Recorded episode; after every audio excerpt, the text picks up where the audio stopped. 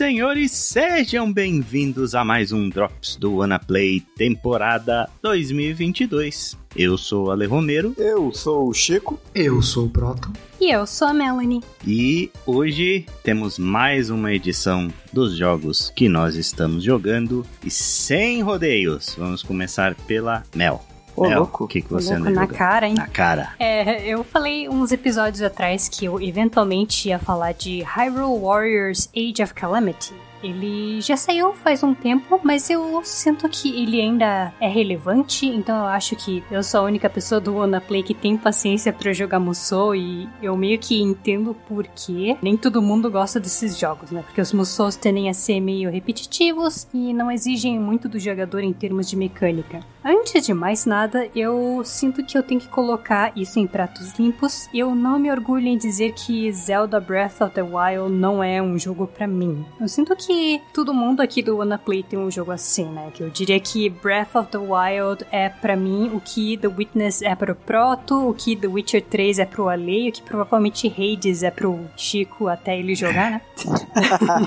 Imagina. Eu não vou entrar muito no mérito da questão de por que eu não gosto de Breath of the Wild. Quem quiser saber por que, escute o Drops de Elden Ring, né? Que eu acho que o Lar explica bem os meus sentimentos pelo jogo. Mas se fosse pra resumir, o motivo principal é que eu não gosto do elemento que pede que você experimente fazer coisas diferentes e use as mecânicas do jogo pra se expressar. Eu admiro que o jogo faça isso e, obviamente, eu consigo entender por que tanta gente é tão passional por esse jogo, mas esse não é o tipo de coisa que eu busco num jogo, né? Eu não gosto de jogos abertos demais. Dito isso, eu vou dizer que Hyrule Warriors Age of Calamity do Nintendo Switch me deu tudo que eu queria ter encontrado em Zelda Breath of the Wild. Então vamos lá. Hyrule Warriors Age of Calamity é um jogo que saiu em 2020. Ele foi desenvolvido pela Koei Tecmo em parceria com a Nintendo e é um Musou. E para quem não conhece o gênero, né, Musou é um jogo de ação hack and slash que você controla um único personagem contra uma horda gigante de inimigos. E em Age of Calamity você começa o jogo controlando o Link, na época um pouco antes do Calamity Ganon ter conseguido dominar Hyrule. E durante a história você vai poder controlar os personagens que estiveram envolvidos nos eventos passados de Breath of the Wild, quase como um, um prólogo da história. Em termos de história, eu diria que ele joga um pouco seguro demais. Então, quem jogou Breath of the Wild sabe que a época do Calamity Ganon não acabou bem e que foi isso que desencadeou os eventos do jogo principal. E Age of Calamity, ele meio que podia ter lidado com isso, mas jogou um pouco seguro demais. O modo história ele é relativamente longo, mas ele não deve nada pro jogo original. Isso é algo que eu falei de Persona 5 Strikers e que vale para esse jogo também, cara. O pessoal da Koei Tecmo tem caprichado muito na história, tanto na história como no visual dos Musous das outras IPs que não são Dynasty Warriors e o Samurai Warriors. O Persona 5 Strikers também é da Koei Tecmo? Ele é a Koei Tecmo com a Atlas. Ah, que legal. Ó, Uma coisa que você fala que eles jogaram seguro, porque assim, a história em teoria seria bem previsível, né? Tipo, a gente sabe o que aconteceu. Exato. E assim, eu não quero entregar muito da história em si, porque o lance dos jogos da série Koei Tecmo, elas meio que tem, entre aspas, um final feliz. Então, o Age of Calamity, ele tem um twist com relação à história do Breath of the Wild. Então, ele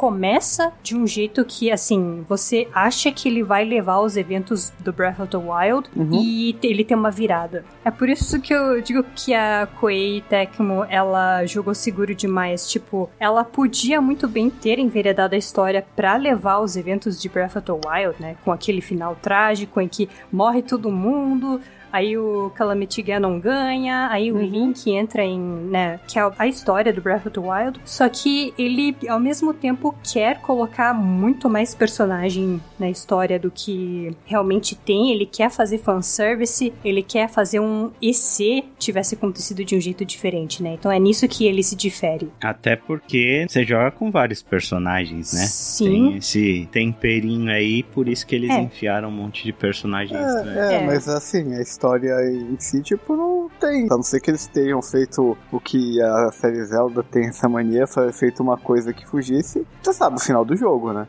Tipo... Ah, mas não é bem assim. Tipo, Red Dead Redemption 2 se passa antes do primeiro e a história vai para um lado que você não faz a menor ideia. Não necessariamente porque é um prequel e a gente já sabe o fim da história, a história tem que ser previsível, sabe? É que a diferença é que o Zelda, ele conta a história do passado, né? Sim. É, é, ele literalmente você tem flashbacks que mostram o que aconteceu, né? Sim. Essa é a diferença do Breath of the Wild. Você tem os, o, muitos, né, flashbacks mostrando exatamente o que aconteceu. Uhum. Essa é a minha curiosidade, assim, meu ponto. Eu fiquei curioso. Eu tava curioso pra jogar esse jogo pela história, tá? Vale. Mas eu acabei vale não jogando.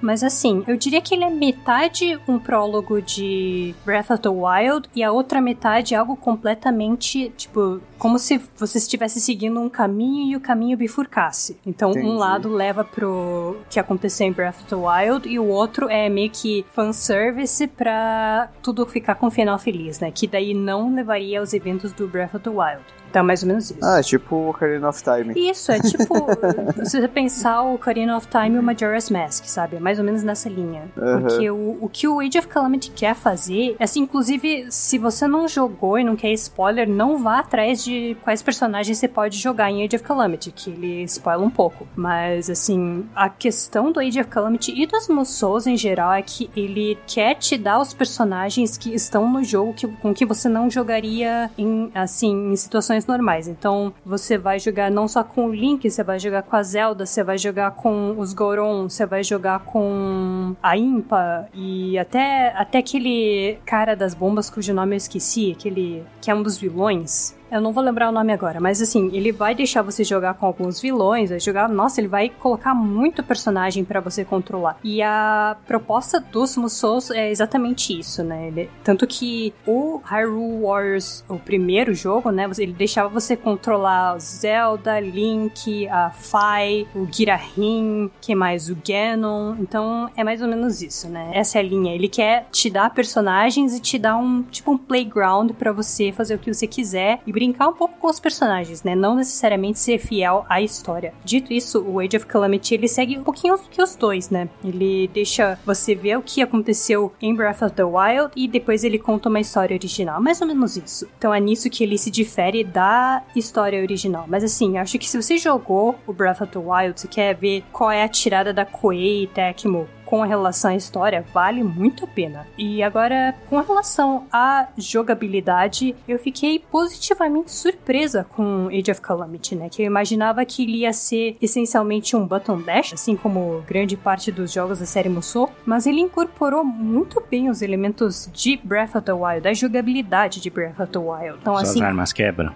nossa, então, eu já chego lá, mas é, as armas não quebram, mas eu, é, eu vou explicar por quê. Então, assim como em Breath of the Wild, é, você tem os golpes principais, né? Além deles, você pode escolher entre as habilidades do Chica Slate, né, e usá-las no meio da luta. E todos os personagens que você controla podem usar o Chica Slate também. Então cada personagem tem seu próprio moveset armas, mas todo mundo tem as habilidades do Chica Slate e o efeito é diferente para cada personagem. Então, por exemplo, é, a maneira como a bomba funciona pro Link é diferente de como ele funciona para Impa ou para Zelda. Então, se o Link joga bombas para frente, por exemplo, mas um personagem cujo moveset é essencialmente aéreo vai jogar as bombas numa área maior, ao invés de jogar numa só direção. Então, esse é um jogo que se utiliza muito bem de elementos e mecânicas que foram introduzidos em Breath of the Wild. Então, além das missões principais, você também tem uma quantidade gigantesca de side quests que são divertidas, mas depois de um tempo elas acabam se tornando um pouco repetitivas.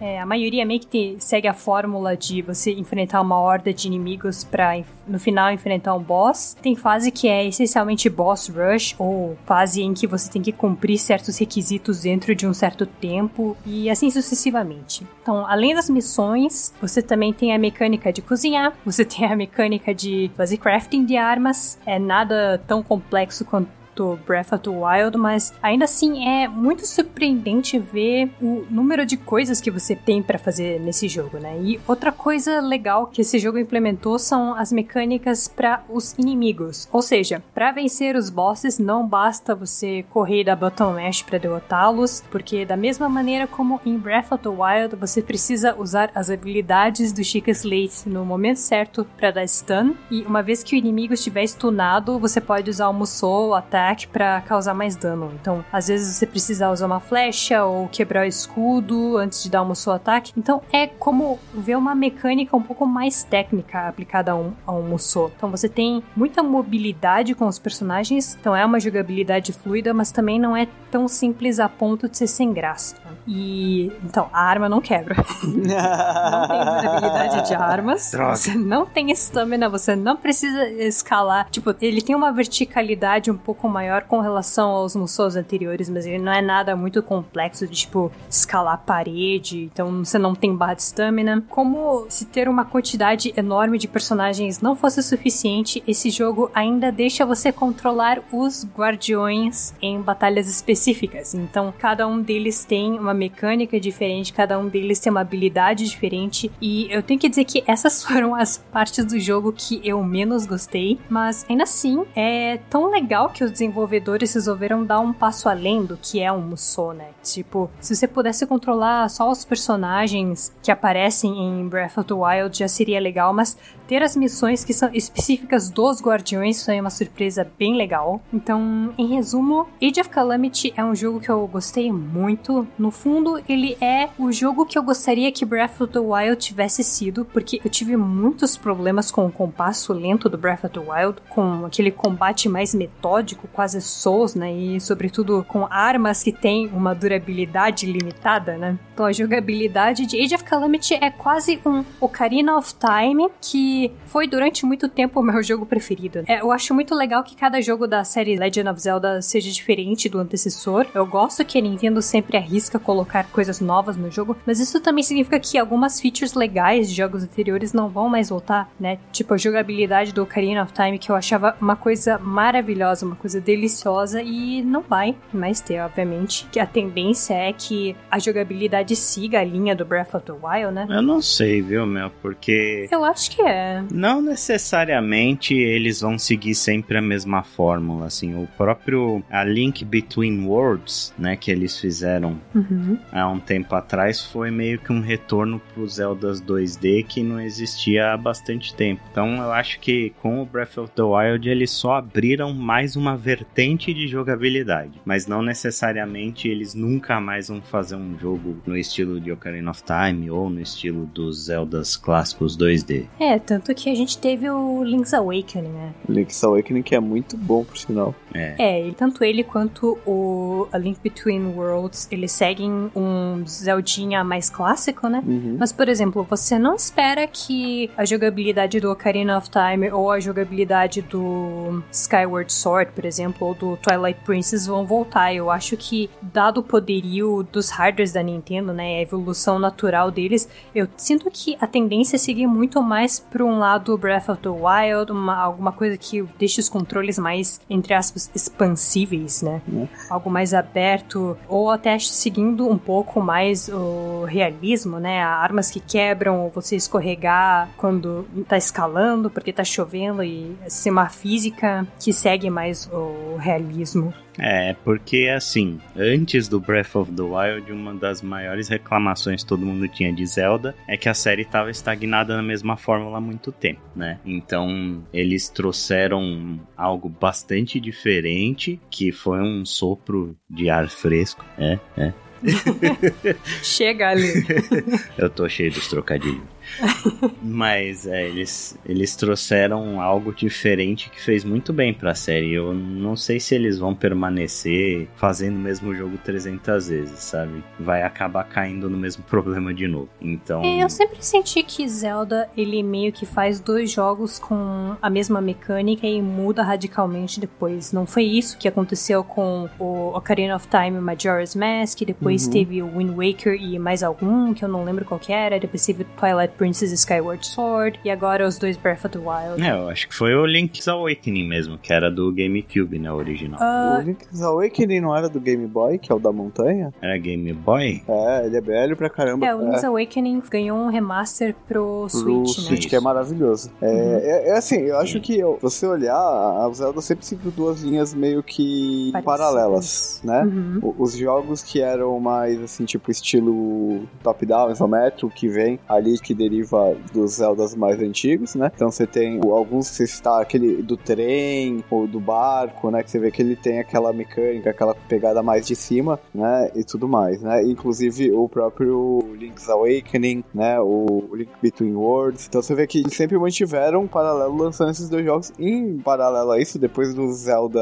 Ocarina of Time, sempre tinha a linha do Link 3D, né? Do Zelda mais 3Dzão com mais liberdade. Vejo eles evoluindo a fórmula do Breath of the Wild, trazendo coisas novas, mas mantendo as duas linhas de Zelda, né? Uma evolução, eu acho que adicionando mais coisas, talvez tirando coisas que não funcionaram tão bem, né? Mas evoluindo essa pegada do Zelda 3Dzão, né? O Zelda mais parrudo, core, né? Que vai ter o Zelda 2 agora, já tá, né? É, uhum. Não sei o nome, mas já vai ter. E em paralelo a isso, lançando os jogos que vão, com muitas aspas, mais casuais, né? De Zelda, que seriam esses jogos que foi o último, foi o Link Awakening, né? Eu vejo eles uhum. muito seguindo essa linha. Mas eu não vejo eles voltando atrás nessa pegada do Breath of the Wild. Eu acho que o jogo fez muito sucesso. Foi muito uhum. elogiado. Eu entendo você não gostar de alguns pontos e tal. Mas é considerado um dos melhores jogos do Ultimato. É, exato. Eu não vejo eles voltando atrás e eu não vejo, assim como boa parte, assim, da crítica, da mídia, das próprias vendas do jogo e da quantidade de horas, né? Se você pegar a estatística, vendo isso, esse jogo como um jogo. Eu sei que você não gostou do jogo por N motivos, mas eu não vejo a Nintendo dando um passo atrás nesse jogo. Eu vejo eles evoluindo dessa forma, tanto que eles estão pegando a forma do Breath of the Wild e levando pra Pokémon, com muitas aspas aí também, né? É, tem isso. É. Mas é exatamente isso, Chico. E eu acho que nem quero que a Nintendo volte a fazer muito jogo parecido. Pessoalmente, eu não acho que ela necessariamente estivesse estagnando. Talvez na fórmula como eles estivessem fazendo Zelda, né? Sempre com dungeons baseadas em elementos. Aí você tinha que passar por todas elas antes de enfrentar um chefe. Nesses aspectos, eu acho que Breath of the Wild fez muito bem pra série. De novo, não é algo que eu procuro num jogo, mas eu acho muito legal que eles tenham feito isso. Eu acho que a série Zelda é a série em que eles mais tentam coisas novas e coisas diferentes, e geralmente com sucesso, e eu acho isso muito legal. E, de novo, se a gente quiser voltar às antigas. Eles fizeram recentemente o remaster do Skyward Sword, né, pra Nintendo Switch. Eles fizeram o remaster do Ocarina of Time pro 3DS. Eu gostaria muito que eles trouxessem o remaster do Ocarina of Time pro Switch, porque eu adoro aquele jogo. Eu acho que Master Quest ele tinha que voltar. Mas assim, de novo, que bom que eles fizeram isso. Não é um jogo para mim. Talvez se eles tirarem as coisas que me irritaram no Breath of the Wild 2, eu desse uma chance para ele. Mas é bom que tenha essa opção. E, de novo, se você não gosta, se, se você, assim como eu, não se deu muito bem com o Breath of the Wild, o Age of Calamity tá aí. É o Musou, no sentido mais puro do gênero, mas ele ao mesmo tempo é um Zelda muito bom. Inclusive, Chico, se você tiver tempo, dê uma conferida que eu acho que você vai achar legal. E assim, é isso. Pra quem é fã de Zelda, recomendadíssimo. E isso foi Age of Calamity.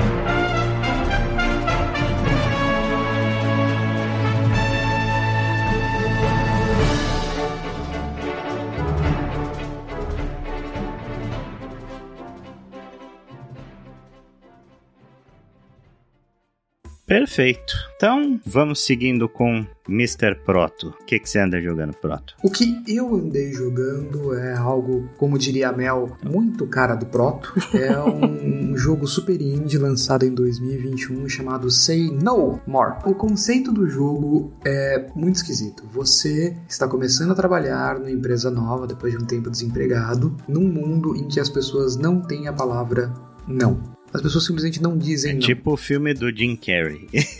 tipo o filme do Jim Carrey, mas ninguém fala não. Tanto que a empresa chama Say Yes. E você tá começando por baixo, tá começando no emprego fraco, né? emprego de entrada. Então as pessoas te pedem coisas absurdas, do tipo, ah, eu esqueci meu almoço, eu posso pegar o seu almoço? E como as pessoas não dizem não, quando você aperta o único botão que faz alguma coisa no jogo, você faz. Ah! E daí você encontra uma fita de autoajuda que te ensina a dizer não. E a partir daí o jogo começa. Você só tem que apertar um botão para dizer não. E é só isso. Esse é o jogo inteiro. E cara, como é engraçado. Como é divertido. O jogo tem todo um gráfico low poly, geração de 97 e 98, mais com a capacidade de hoje, né? Então tem bastante coisa na tela, as texturas são muito melhores, os próprios objetos são mais bem feitos. E você tem que simplesmente reagir e falar não para as coisas. e tem que carregar o seu não de vez em quando para invés de falar não, você fazer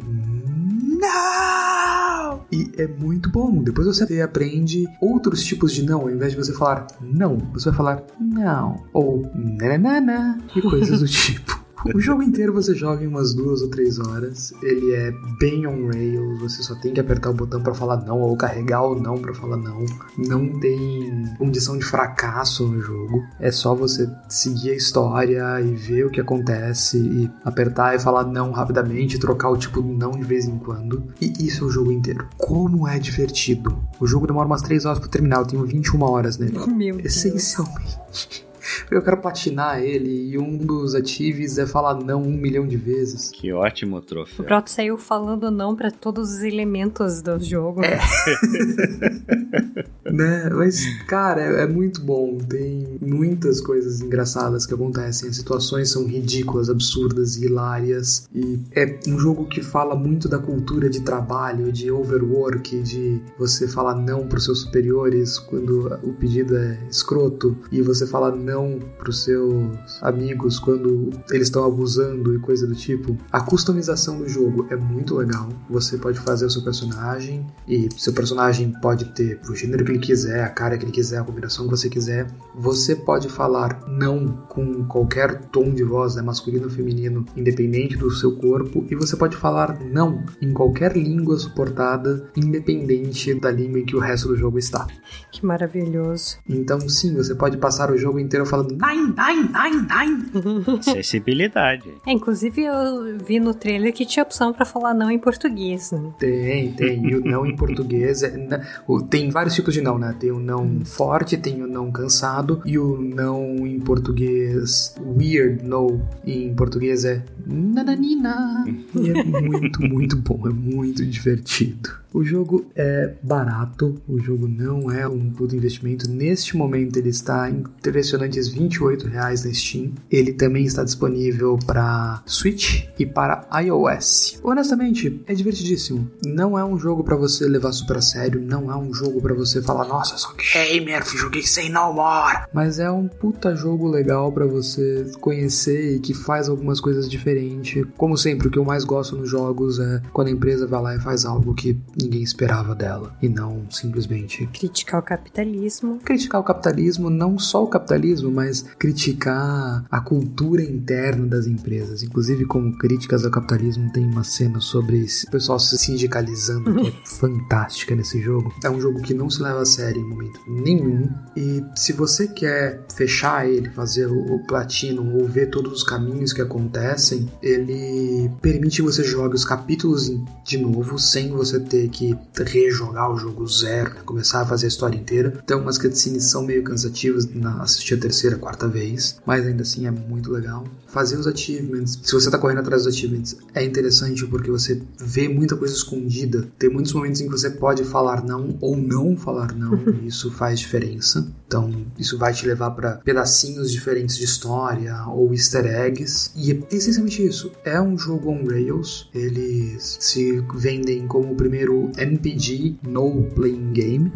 é, é divertidíssimo. Não é um jogo que eu tenho muito como analisar do ponto de vista de, nossa, isso é um jogo com uma jogabilidade maravilhosa ou tem um mundo expansivo para Não, é uma história legal que eu não quero dar spoilers com críticas ao capitalismo, com críticas à cultura de trabalho, com críticas a você não dizer não em sociedade. E você joga ele inteiro com um botão Mentira, dois, porque você tem que trocar o tipo de não que você fala. Mas é isso, esse é o jogo inteiro. Não tem muito o que fazer. Gostei bastante da ideia. É, é, muito divertido. Eu recomendo para todo mundo que queira relaxar um pouco, principalmente a galera mais da nossa cidade, né? Depois dos 30, que sabe o quão um não bem colocado é importante. É, e esse é o tipo de jogo interessante para indicar pra uma pessoa que não joga videogame. Porque, tipo, dois botões e tal, e tem uma premissa interessante com uma certa lição de moral e etc. E tem um tom de humor, né? É um tipo Sim. de jogo interessante para você introduzir pessoas aos videogames. No!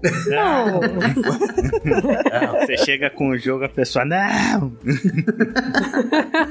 Mas sim, é um bom jogo para você trazer para alguém que não joga muita coisa ou que acha jogo uma coisa muito difícil. Mas para nós que já jogamos como hobby, é um excelente jogo para você limpar o paladar porque numa refeição você limpa o paladar com alguma coisa que tem um gosto muito único, mas fraco para não quebrar o gosto das coisas ao redor dele, né? Xenomora é um ótimo limpeza de paladar de em videogames. Jogar ele entre o seu Elden Ring e o seu próximo jogo, tipo um Cyberpunk, que você vai enfiar mais 120 horas nele, Xenomora cabe bonitinho ali no meio para você sair completamente do ritmo de um jogo e ir pro outro, porque ele tem um ritmo muito, muito único, um jeito muito, muito único. Então ele não é nem um Flappy Bird, que é um botão só também, mas é outra pegada. Nossa, mas Flappy Bird é um botão só, mas é difícil pra caralho. É, então, o Flappy Bird eu costumo brincar que ele é um botão só e uma parede só, né? Porque é onde seu celular vai parar.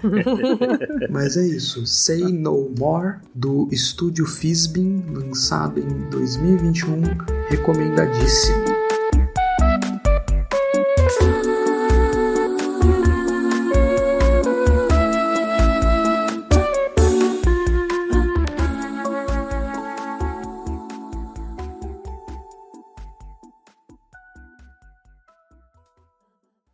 Então vamos pro Chico. Chico, o que, que você anda jogando? Olha, eu ia falar de outro jogo, mas me induziram a falar desse jogo, porque vocês queriam meter o pau no jogo, então eu vou falar. Sim, sim.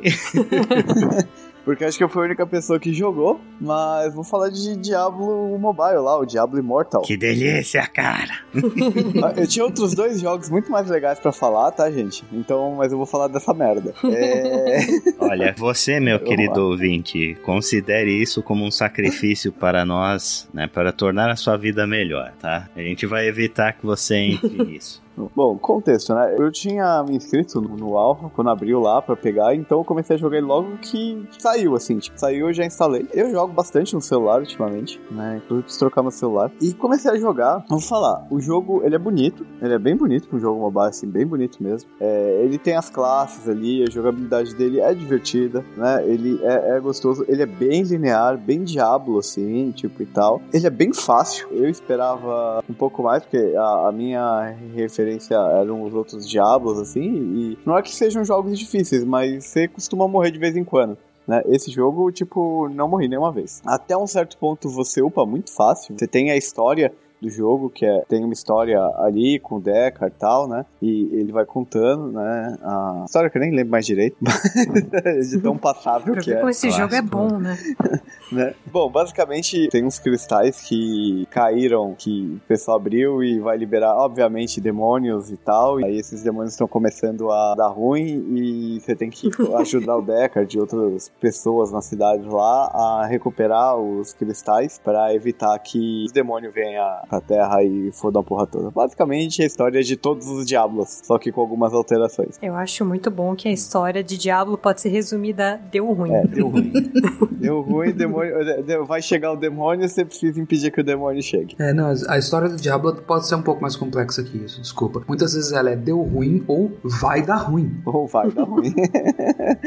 Mas, cara, assim, o Diablo sempre se vendeu muito pela jogabilidade, que sempre foi uma referência, né, cara? A gente vamos ser bem sérios E assim, a jogabilidade ela tá ali, né? Tá muito bem adaptada pro mobile. Tem as classes ali. Eu joguei com Necromante, né? E o Necromante é bem legal porque você fica invocando os mortos-vivos ali, eles ficam batendo e você fica atacando de longe, né? As magias de longa distância. Tem Bárbaro, tem uma porrada de classe bacana que muda bastante a jogabilidade, pelo que eu vi. Eu não joguei com todas, né? Mas joguei com algumas. E cara, até um certo ponto você vai subindo assim o pano sem muito se preocupar tal. O tempo todo ele te joga, né? O esquema de comprar coisa, né? Mas é o tempo todo assim, no nível o tempo todo mesmo. Mas até um certo ponto do jogo, ele vai te pegando na mão, meio que numa pegada meio tutorial e te levando, sabe? Vai te levando, vai te levando, vai te levando. E assim, tem um certo ponto do jogo, né? Que é o grande ponto, que você trava, né? É, você joga no modo história, né? E aí do endgame ali você não consegue mais é, evoluir se você não gastar muito dinheiro. Ou é muito lento, né? E é uma coisa assim, esses jogos, ele, você joga até um certo ponto e aí você para porque você tem que esperar recarregar os negócios, né? Se você, tipo, vicia no negócio e tal, né? E quer upar mais rápido, quer subir mais rápido e tal, você vai pagar. E o jogo te incentiva bastante a isso. Mas sim, o jogo tem um paywall, e aí Ale, você pode até. Você deu uma pesquisada a respeito, todo mundo falou muito na época. Sim, né? sim. É, e eu, assim, cara, ao mesmo tempo ele é um jogo bem enjoativo, porque você acaba refazendo as mesmas missões até um certo ponto ali, né? Pra fazer grind. Ele te dá um incentivo a grind, ele tem as missões diárias e tal, mas ele não é um jogo assim que eu achei, assim, me divertir tanto, me diverti até um certo ponto, mas em determinado ponto eu achei que ele começou a ficar bem repetitivo, assim, começou a ficar lento, cadenciar. Algumas coisas eu já não conseguia entrar porque eu não tinha nível para entrar, então eu era limitado a algumas coisas. Então, mesmo de história ali, eu tinha que fazer algum grind né, em determinados momentos para conseguir upar algumas coisas, equipamentos e tudo mais. Ele te mostra coisas muito poderosas e te trava principalmente na parte de gemas e tudo mais, para que você, olha, assim, se você pagar, né? Você sobe isso. Cara, é um jogo que deu muita polêmica, né? Só assim,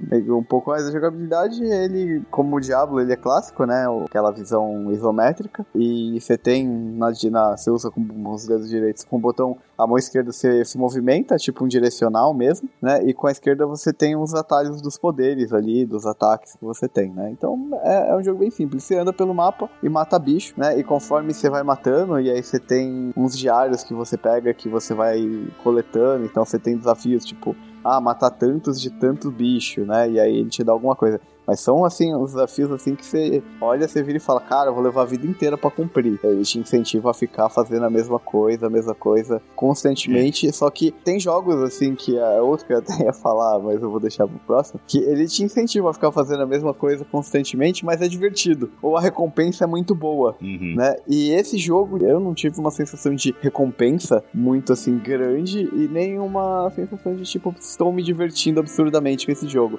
Como outros jogos que fazem coisas bem parecidas, né? Sem hipocrisia aqui, né? Que fazem coisas bem parecidas, tipo, fazem, né? Então tem essa pegada aí. Mas eu, eu vou deixar o Ale e a Mel falarem que eles estão loucos pra falar desse jogo também. Eu não. Que, que te deu essa ideia, Chico? Que absurdo. Avisa a imagem que as Imagina. pessoas têm de mim, que absurdo. Não, na verdade, o que eu queria perguntar era Pergunta. justamente com relação a isso, né? Porque a gente tem jogos free to play, por exemplo, como o Genshin Impact ou Lost Ark, que deixam que você jogue, mesmo assim, eles têm um paywall meio evidente que é se você quiser esse personagem ou essa equip ou esse item específico você tem que pagar. Mas Diablo ele parece ser um pouco diferente nesses aspectos, no, tipo, no sentido que ele efetivamente trava você. Tipo, você não vai conseguir jogar a partir daqui se você não pagar. É isso? Hum, é isso. É hum. isso. o grande problema da monetização do Diablo Immortal e o que causou toda a polêmica ao redor disso é que o endgame do jogo é travado atrás de uma paywall, uhum. né? Os rifts, que são clássicos da série do Diablo, que é basicamente onde você consegue os melhores loots do jogo, as recompensas que você ganha no final, você só consegue as melhores recompensas se você pagar. E assim, tipo, não é que demora mais tempo sendo free to play play. É praticamente impossível você conseguir maximizar um personagem sendo free to play. Os caras fizeram as contas e demoraria 10 anos para você conseguir maximizar o seu personagem sendo free to play. Porque como é que funciona o esquema, né? Tipo, os rifts, quando você faz o rift, aí tem vários tipos de rift no final do Diablo Immortal, né? E quando você termina esse rift, você ganha umas recompensas lá. Você tem que usar uns crests para conseguir é, abrir o baú e pegar as recompensas. Só que as gemas, as Legendary Gems, né, que são coisas que você equipa no seu personagem, que é basicamente da onde vai vir todo o poder do seu personagem, onde tá de fato a build, né, do seu personagem, essas Legendary Gems elas só caem se você usar Legendary Crests. Tipo, você ganha, se eu não me engano, um ou dois Legendary Crests por mês no Battle Pass Free to Play, ou você paga 20 dólares e ganha uma cacetada deles e dropa uma porrada de gemas lendárias para você no final. É assim que o sistema funciona. Há de se dizer também que as Legendary Crests que você ganha são diferentes da que você compra. As Legendary Crests que você ganha tem uma chance menor de dropar coisas lendárias de nível alto. Exatamente. As Legendary Gems têm raridade. Ela pode dropar de uma até cinco estrelas e dependendo do que vier, os perks são mais poderosos ou não. Então, cada vez que você usa é, os Legendary Crests, se eu não me engano, você pode usar até 3 por run, vai cair o loot aleatório e até você conseguir o que você quer, né? Você vai ter que fazer isso várias vezes. Então, tem isso. Aí quando você consegue as gemas que você quer, você tem que refinar essas gemas, tipo as constelações do Genshin Impact. Você precisa conseguir uma gema igual para você refinar aquela sua gema e aumentar o poder dela. E os caras fizeram as contas, pode custar até 110 mil dólares para você maximizar um personagem em Diablo Immortal. E há de se dizer que teve gente que gastou 10, 15 mil dólares para testar, mostrar como funcionava e não tirou nenhuma das legendárias de nível 5. É, cara. Exato, é, é um absurdo, sabe? É, é RNG atrás de RNG, é um monte de moeda diferente para você se confundir com o que, que você faz o que. E além desses Legendary Crests, eles vendem um monte de coisa na loja, tipo um Battle Pass pago, eles vendem skin, até o Asmongold, que é um streamer muito famoso de MMOs, ele é muito famoso por World of Warcraft. Ele fez uh, um stream gastando o máximo que ele podia no jogo.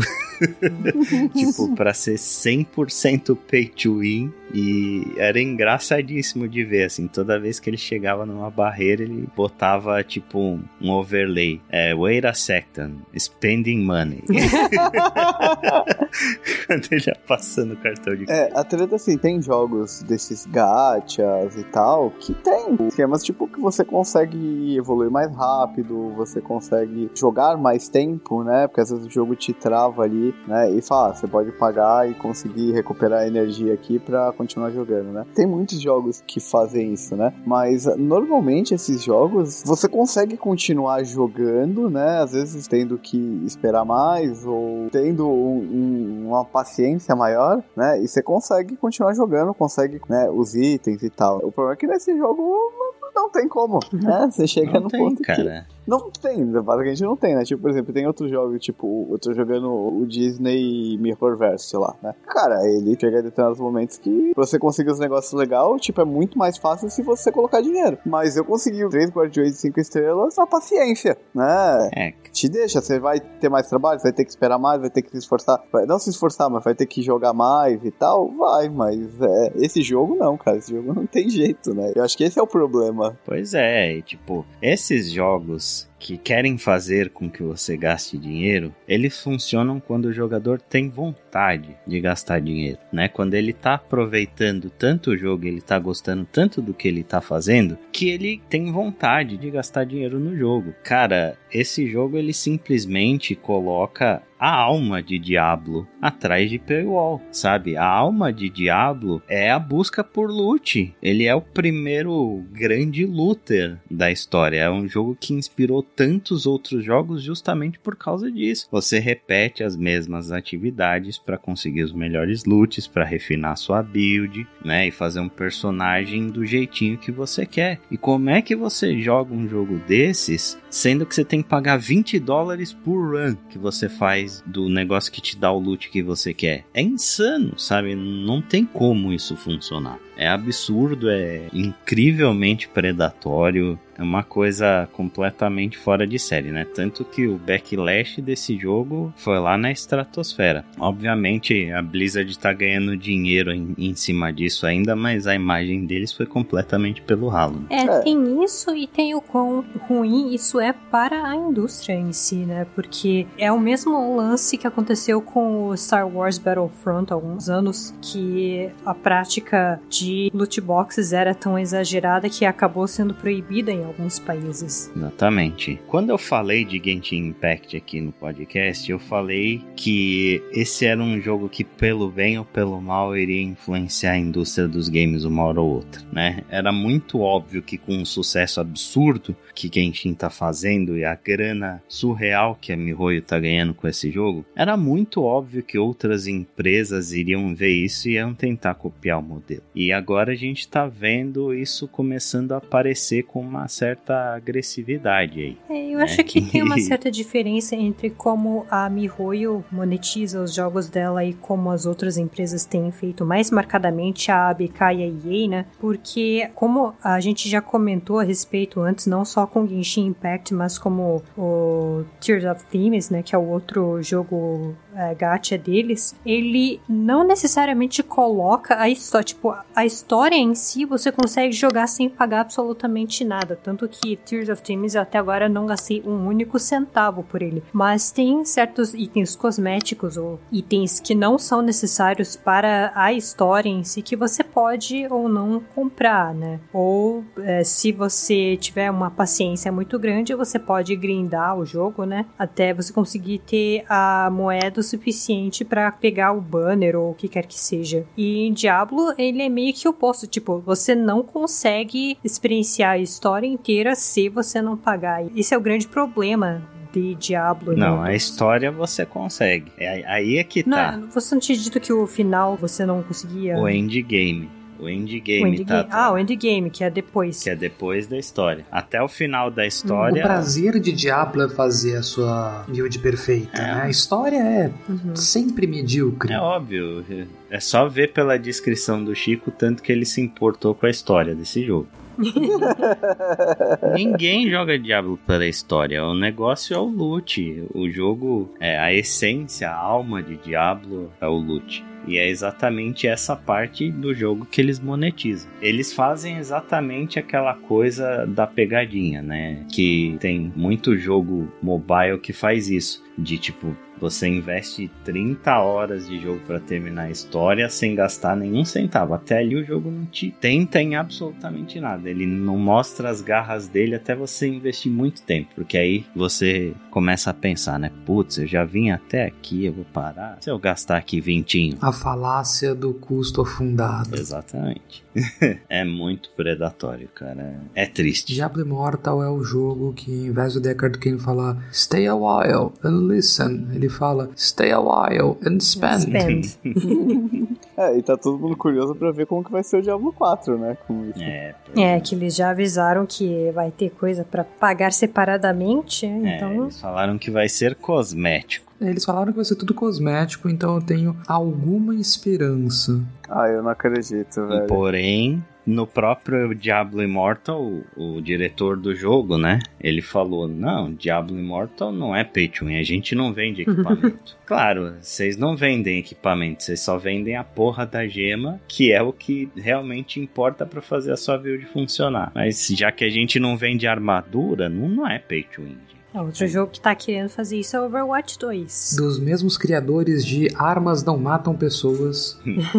ah, a gente não vai falar de Overwatch 2 aqui, né? Pelo amor de Deus. Não, a gente vai é. fingir que esse jogo não existe. E é o que eu falei quando a gente comentou sobre a Summer Game Fest, né, do trailer do Diablo 4. Beleza, eles falaram que eles vão vender cosméticos, só que Lost Ark, as skins de personagem têm atributo, né? Então não dá para dizer exatamente que só vendendo cosmético o jogo não vai ser pay to. Então mantenham suas esperanças baixas, é só isso que eu digo. Não se empolguem tanto assim com Diablo 4 até a gente ver realmente do que, que o jogo se trata. Com jogos da Blizzard de maneiras gerais. É, Blizzard tá F. Nessas horas que eu lembro da Valve que eu tenho uma saudadezinha, porque em Team Fortress havia um set de equipamento para vários personagens que quando você vestia o set inteiro de equipamento, você ganhava algum bônus, tipo 5% de HP, 2% de HP, o que era pouca coisa. E daí um dia no update eles tiraram todos esses bônus, deixaram o bônus ligado só à arma, que as armas são muito comuns e as armas se consegue de graça. E eles falaram: Nós percebemos que nós tínhamos voltado atrás na nossa promessa de que todas as coisas que você só consegue em loot box são cosméticas, ao deixar um item cosmético te dar algum bônus. Apesar desses bônus serem pequenos e eles serem usados por menos de 5% das pessoas que podem usá-los, nós sentimos que nós estamos deixando algo bloquear atrás de uma paywall. Todos é. os bônus foram removidos. Isso é, é legal, porque, é tipo, é legal. o Lost Ark também é muito parecido o esquema, né? Você pode colocar um transmog na sua armadura e esses transmogs te dão um bônus de atributos que são relativamente pequenos, não é uma coisa absurdamente game changing. Só que eles sabem que o pessoal pode comprar isso simplesmente pelos bônus de atributo, tanto que você pode desabilitar a visualização dessas skins. Você pode equipar o transmog no seu personagem e deixar invisível, para ele estar tá com a aparência da armadura original. E tipo, num jogo que tem PVP, por menor que sejam os atributos que você ganha, isso pode fazer diferença, cara. Ah, com certeza, cara. Com PVP é foda, hein? Um bagulho desse. É. E o, o Diablo Immortal tem PVP também. Né? Tem, então, tem PVP. Não esquecer disso. Tem PVP. Inclusive, o cara que gastou 100 mil dólares, ele não consegue achar ninguém, porque o personagem dele ficou tão forte que, tipo, não tem ninguém no matchmaking. o cara gastou 100 mil dólares e não enfrenta ninguém. Eu não sei o que, que ele tava esperando, né? Se era exatamente isso ou o que. É, o que, sei lá, né? Ele ia enfrentar os desenvolvedores do jogo. Quem ia ser o idiota que ia gastar 100 mil dólares? Ele, aparentemente.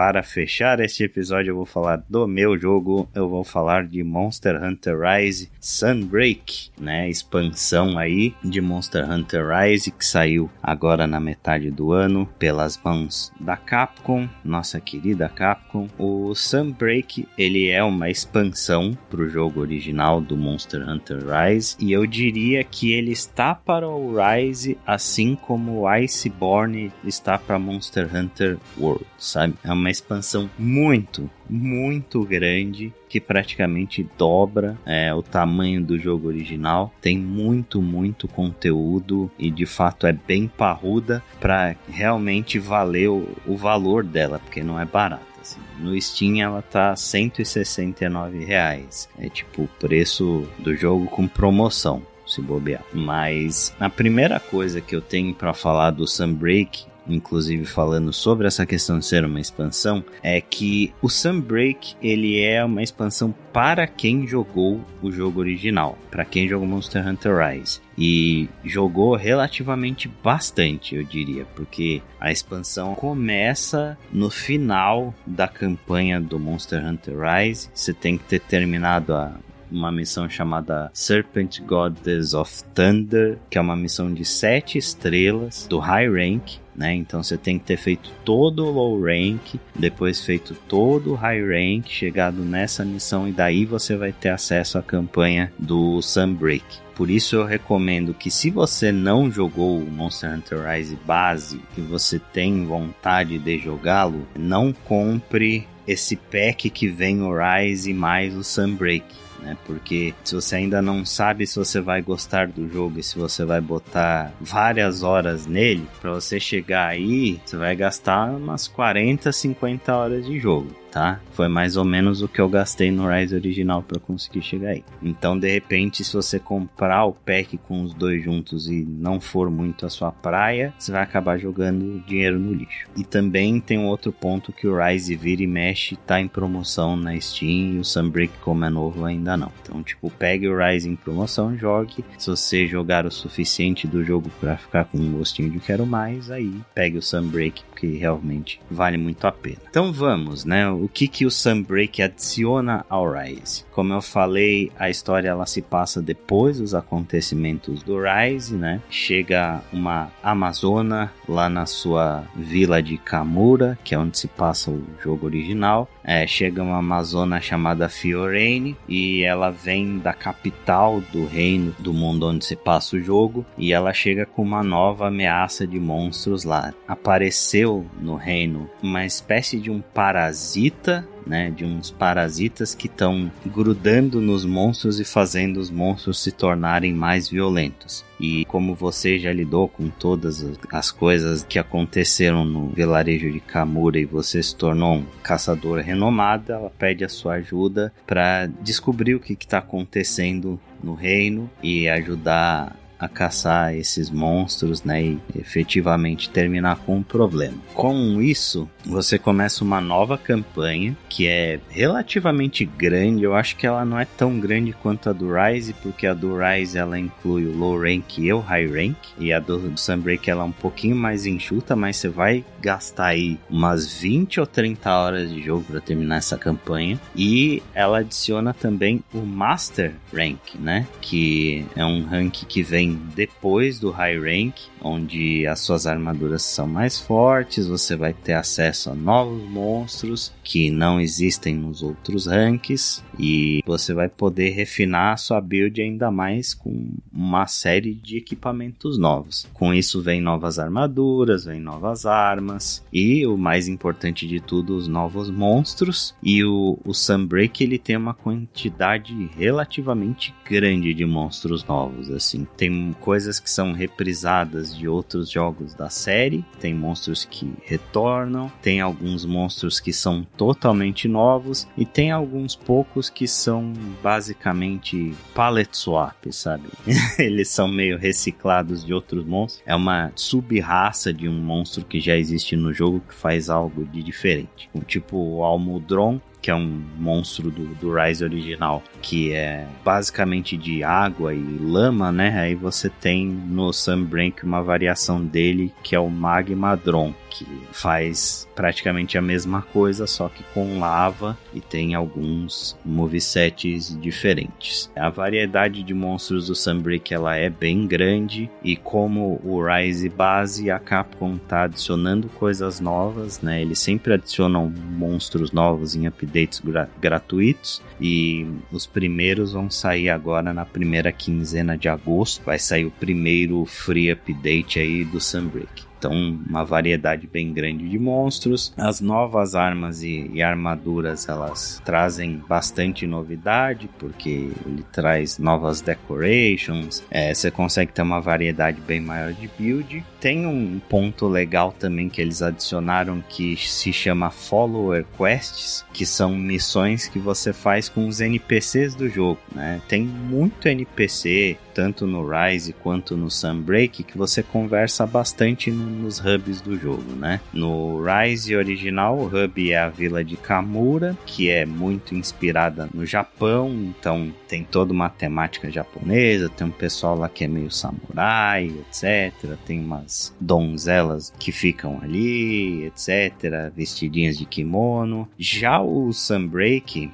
é, tem um novo hub que se chama Elgado, que é muito baseado na Europa medieval. Então, os NPCs lá são cavaleiros, amazonas, as armaduras são bem mais fechadas, bem mais completonas, assim, né? E a temática toda do Sunbreak ele gira mais em torno desse set medieval que é bem legal. Tem algumas armas e armaduras que ficaram bem bonitas, inclusive, né? E essas follower quests são quests que você faz com esses NPCs, tanto de Kamura quanto de Elgado, que eles fazem caçadas junto com você. E é bem legal porque a inteligência artificial desses NPCs é surpreendentemente muito boa. Assim. Eles te ajudam consideravelmente nas caçadas, sabe? E conforme você vai fazendo essas caçadas, você vai tipo liberando certas mini histórias no hub, como por exemplo a Fiorene, ela tem uma irmã gêmea, né? Que é um personagem que tá no Monster Hunter Rise base. E quando você faz as followers quests das duas, elas vão tendo pequenas interações e tipo vão começando a se acertar, sabe? Porque parece que as duas eram meio brigadas. E aí você chega a fazer uma quest com as duas juntas e depois disso elas viram amiguinhas de novo. É mó legal. E além dessas follower quests, eles adicionam também as anomaly quests, que isso você só libera depois que você termina a campanha, que são monstros afetados justamente por esse parasita que é onde a história principal do Sunbreak gira em volta, né? E eles são versões bem mais fortes dos monstros básicos que você encontra no jogo, inclusive alguns têm movesets diferentes e as mecânicas durante a luta mudam consideravelmente, eles te dão drops diferentes também que você usa para fazer outras armas mais avançadas e outras decorations mais avançadas e coisas do gênero. Além disso, ele adiciona coisas novas de gameplay também. O principal são que todas as armas do jogo, as 16 armas do Rise ganham três novos Silk Bind Attacks, né, que são movimentos que usam o Wire Bug, aquele grappling hook que eu falei quando eu comentei do Rise aqui, esses Silk Bind Attacks, eles fazem coisas bastante variadas e eles mudam consideravelmente a forma com que algumas armas jogam. São três por arma, nem todos são bons, mas tem alguns que são de fato excelentes e que mudaram bastante a jogabilidade de certas armas. Por exemplo, o Switch X, que é a minha arma main, é praticamente a única arma que eu usei no Rise e no Sunbreak até hoje, ele ganhou um, um contra-ataque, né? um counter, que é muito poderoso e orna muito bem com o estilo de jogo da arma, sabe? Então isso traz uma variedade muito grande na jogabilidade e dá um tempero a mais aí para quem já estava muito acostumado com as armas aprender coisas novas e estratégias novas. Porque tem um outro ponto que eles adicionaram disso também, que são presets dos seus Silk Binds. Agora como você tem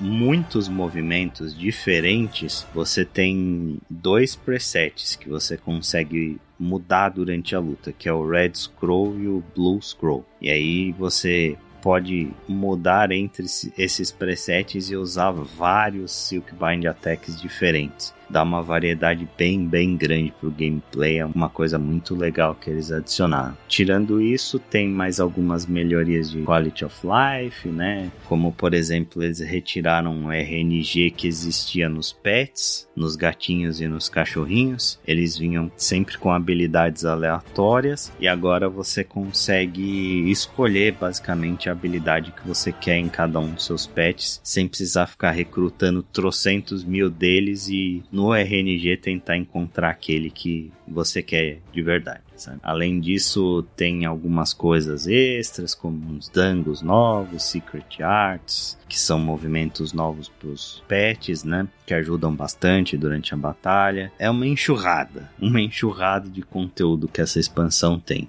Se você jogou Monster Hunter Rise e você gostou muito de Monster Hunter Rise, eu recomendo o Sunbreak de olhos fechados. Assim, é uma expansão incrível que é praticamente dobra o, o jogo base de tamanho. Você vai ter conteúdo para muitas e muitas horas de jogo, fora o que eles vão adicionar, né, no, nos updates gratuitos aí. Tem muita coisa para fazer, tem uma história grande para você fazer, né? Tem uma variedade enorme de gameplay. É muito legal. Pergunta. Diga. Você tinha mencionado quando você falou sobre o Rise que, se eu não me engano, o Rise não tinha mais os momentos grandiosos que os Monster Hunter anteriores tinham, né? Tipo, você tá lutando contra um monstro, aí o monstro te leva para outra área e você continua a luta lá. O Sunbreak ele trouxe isso de volta? Não trouxe. Continua ah. exatamente a mesma coisa. Eu acho que isso é um pouco até de limitação de engine, essas coisas, sabe? Porque o jogo que trouxe isso é o Monster Hunter World, né, que saiu pro PlayStation 4 e pro Xbox One.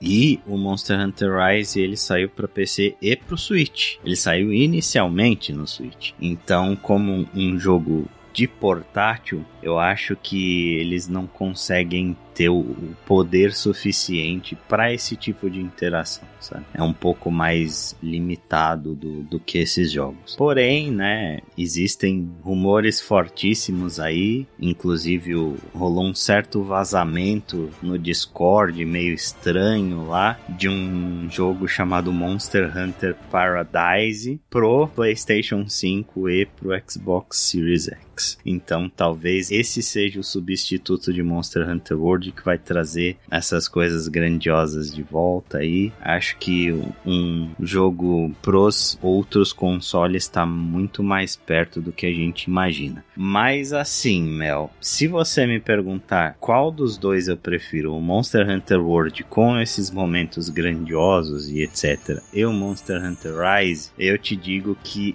o Rise é, de longe, o meu Monster Hunter favorito até hoje, sabe? Mas ele é muito mais focado. Não que o, os outros não sejam, mas ele tem muito mais do que você busca nos jogos, né? Que é o lance de customizar a build, procurar a melhor arma ou a melhor combinação de arma e armadura e etc, né? É. Fazer um min-max. E não só isso, como as melhorias de jogabilidade, de, de qualidade de vida que esse jogo trazem, elas tornam as coisas muito mais divertidas, sabe? Porque por mais que o World tenha esses momentos e etc, você tem que andar o mapa inteiro atrás do monstro, você tem que seguir o cheirinho dele lá para saber onde o monstro tá e etc. Você passa muito tempo desnecessário para chegar onde de fato a diversão do jogo tá. E no caso do Rise não, no caso do Rise ele é 100% focado nas caçadas. Você tem o cachorrinho que você consegue montar e chegar nos lugares super rápido, né? E você tem os Wire Bugs, que para mim é uma mecânica que, pelo amor de Deus, Capcom, não tire isso nos próximos Monster Hunters, porque é uma mecânica que traz um, uma mobilidade pro combate, sabe? Que não existia antes. Você agora tem um grappling hook que você consegue se mover, mesmo se você usar uma arma gigantesca, tipo a Great Sword, que é lenta pra Dedel, você tem o Airbug para conseguir se movimentar. Você não tá limitado a ficar parado no mesmo lugar. Tirando todas as skills que vem com o Airbug, tipo esse counter do, do Switch X, ele adicionou tantas nuances no combate que, nossa, ficou infinitamente mais divertido para mim do que o, o, Monster Hunter World. É, eu meio que espero que ah, de novo, né? A gente tava falando da evolução entre os jogos da série Zelda e eu sinto que Monster Hunter meio que poderia fazer isso, né? Não restringir uma coisa em detrimento de outra. Tá certo que Rise ele saiu antes pro Switch, ele tem as limitações do portátil e tudo mais, mas eu imaginaria que o próximo passo para Monster Hunter seria exatamente isso, tipo combinar os dois, as melhorias da jogabilidade, as melhorias da qualidade de vida e colocar de novo, né, batalhas épicas em várias áreas com várias fases e assim sucessivamente. É, É, mas acho que entra muito o lance que o Ale falou, né? Da limitação do próprio hardware que esse jogo uhum. saiu inicialmente, né? Exato. Talvez essas próximas versões aí, tipo, que saiu pro Play 5 e tal, os caras voltem a fazer uma parada mais épica, né? Sim. É, e outra coisa que eu tava pensando com relação a Monster, a série Monster Hunter, essa é uma série que honestamente me espanta não ser um Game as a Service tipo um Destiny da vida. Seria interessante, hein? Seria interessante, caberia bem, né? Na temática e nas mecânicas desse jogo. É, exatamente. Ainda mais por conta do tanto de expansões, né? Todo jogo, se você for ver, o World tinha o Bloodborne, agora o Rise tem o Sunbreak. Então, assim, as expansões quase têm o tamanho de um jogo. E você disse, ah, toda semana tem monstro novo e tudo mais. Funciona muito bem no formato de Game as a Service, né? Sim. E, e assim, eles só cobram coisas realmente cosméticas.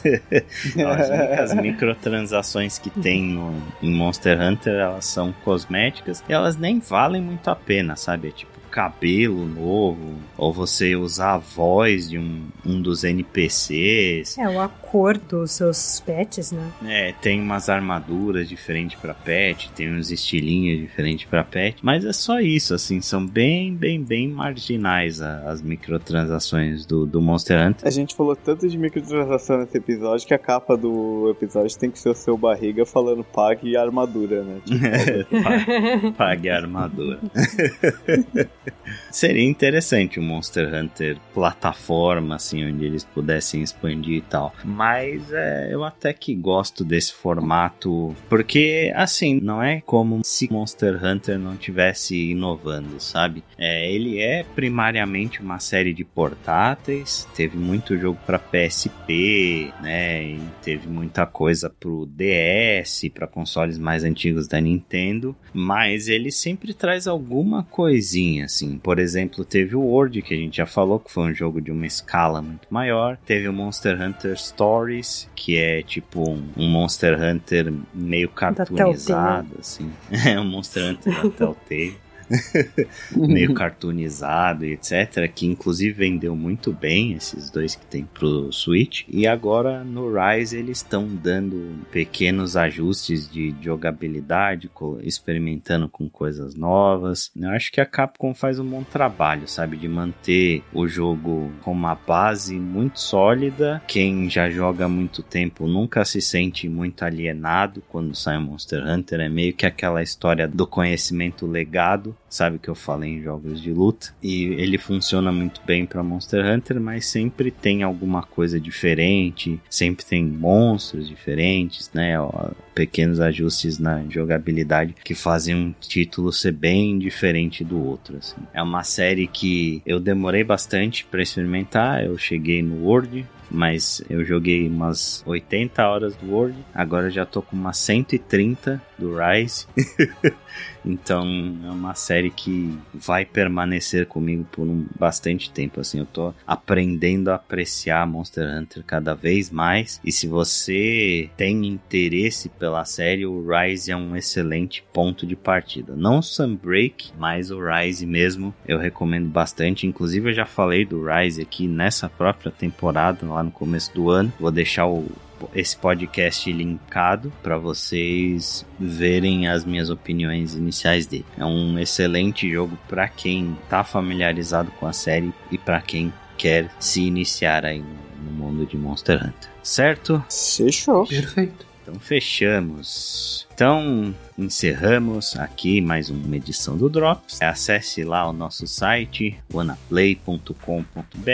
Lá você vai encontrar todo o conteúdo né, que a gente já produziu aí das temporadas passadas e da temporada atual. Tá tudo lá arquivado, muito bonitinho. Para quem quiser conferir, siga a gente nas redes sociais. A gente está no Twitter, no arroba WannaPlayPod, no Facebook, facebook.com.br WannaPlayPod e no Instagram instagram.com/barra wanaplaypod. Se você quiser entrar em contato conosco, você pode enviar um e-mail no contato arroba wanaplay.com.br ou deixar um comentário aí no post do podcast ou em qualquer uma das nossas redes sociais que a gente sempre lê e responde tudo com muito carinho, com muito amor, porque nós amamos vocês.